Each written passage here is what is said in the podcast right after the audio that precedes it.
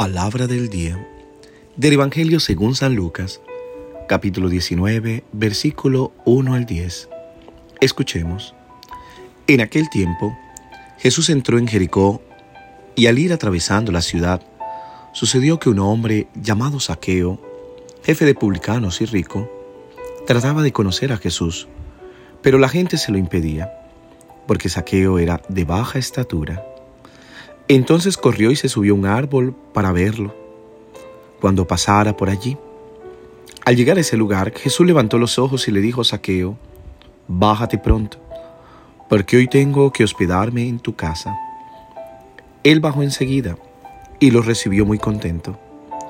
Al ver esto, comenzaron todos a murmurar diciendo, ha entrado a hospedarse en casa de un pecador. Saqueo poniéndose de pie dijo a Jesús, Mira, Señor, voy a dar a los pobres la mitad de mis bienes, y si he defraudado a alguien, le restituiré cuatro veces más. Jesús le dijo, Hoy ha llegado la salvación a esta casa, porque también Él es hijo de Abraham, y el Hijo del Hombre ha venido a buscar y a salvar lo que se había perdido. Palabra del Señor. Gloria a ti, Señor Jesús.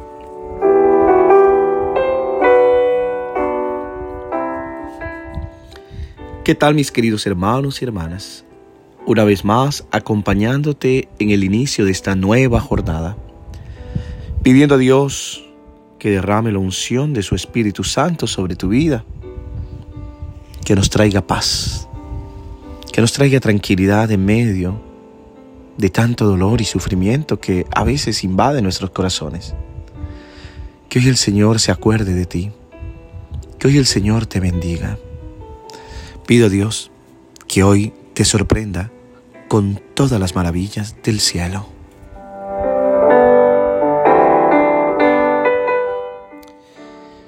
En el Evangelio de hoy estamos llegando al final de la larga caminada que empezó en el capítulo 9 del Evangelio de Lucas, claro está. Durante esa caminata no se sabía por dónde Jesús iba, lo único que se sabía era que iba hacia Jerusalén. Ahora, al final, la geografía queda clara y definida. Jesús llega a Jericó, a la ciudad de las palmeras, en el valle del Jordán, última parada de los peregrinos antes de subir para Jerusalén. Allí en Jericó terminó la larga caminada del Éxodo, 40 años por el desierto. También el Éxodo de Jesús está terminando. Al entrar a Jericó Jesús encuentra a un ciego que quería verle. Ahora, al salir de la ciudad, encuentra a Saqueo, un publicano que también quiere verle. Un ciego y un publicano.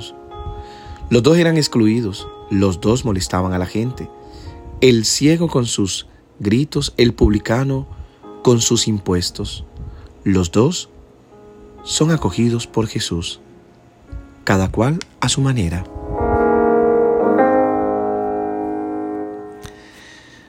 Dice el Evangelio, había un hombre llamado Saqueo, muy rico, jefe de los publicanos. Publicano era la persona que cobraba el impuesto público sobre la circulación de la mercancía. Saqueo era el jefe de los publicanos de la ciudad, sujeto rico y muy ligado al sistema de dominación de los romanos. Los judíos más religiosos argumentaban así, el rey de nuestro pueblo es Dios. Por esto la dominación romana sobre nosotros es contra Dios. Quien colabora con los romanos peca contra Dios. Así los soldados que servían en el ejército romano y los colaboradores de impuestos como saqueo eran excluidos y considerados como pecadores e impuros.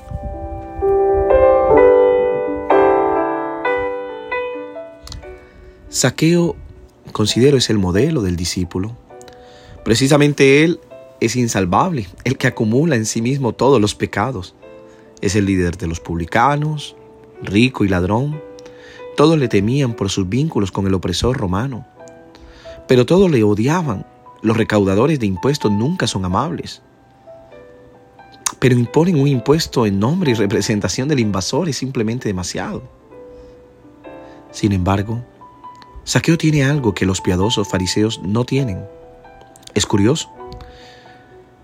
De una curiosidad profunda, radical, existencial, oyó hablar del rabino de Nazaret, de sus extraños conocidos, de sus milagros.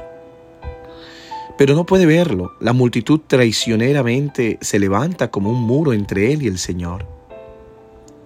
¿Cuántas veces encontramos obstáculos que nos impiden ver a Dios, buscarlos? Personas que nos desaniman y que dan un testimonio terrible en la iglesia, en las comunidades, acerca de Dios. Saqueo se atreve, sube a un árbol, a un sicomoro. De verdad, desearía que la iglesia pudiera convertirse en ese árbol, que se convierta en el lugar en el que se elevase para poder ver al Señor desde lejos. Y el Señor lo ve y lo descubre, no impone condiciones, se deja coger en su casa y al hacerlo da un giro a su vida.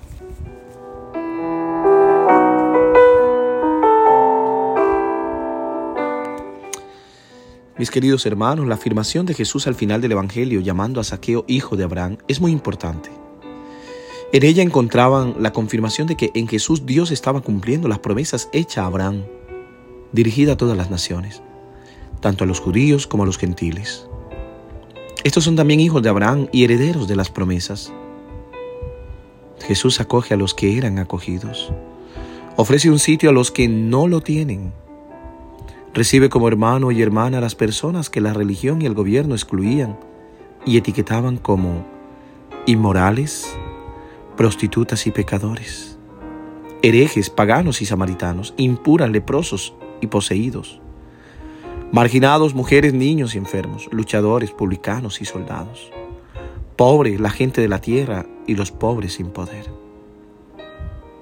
Queridos hermanos y hermanas, ayer leíamos un pasaje de un ciego, allí a la entrada de Jericó.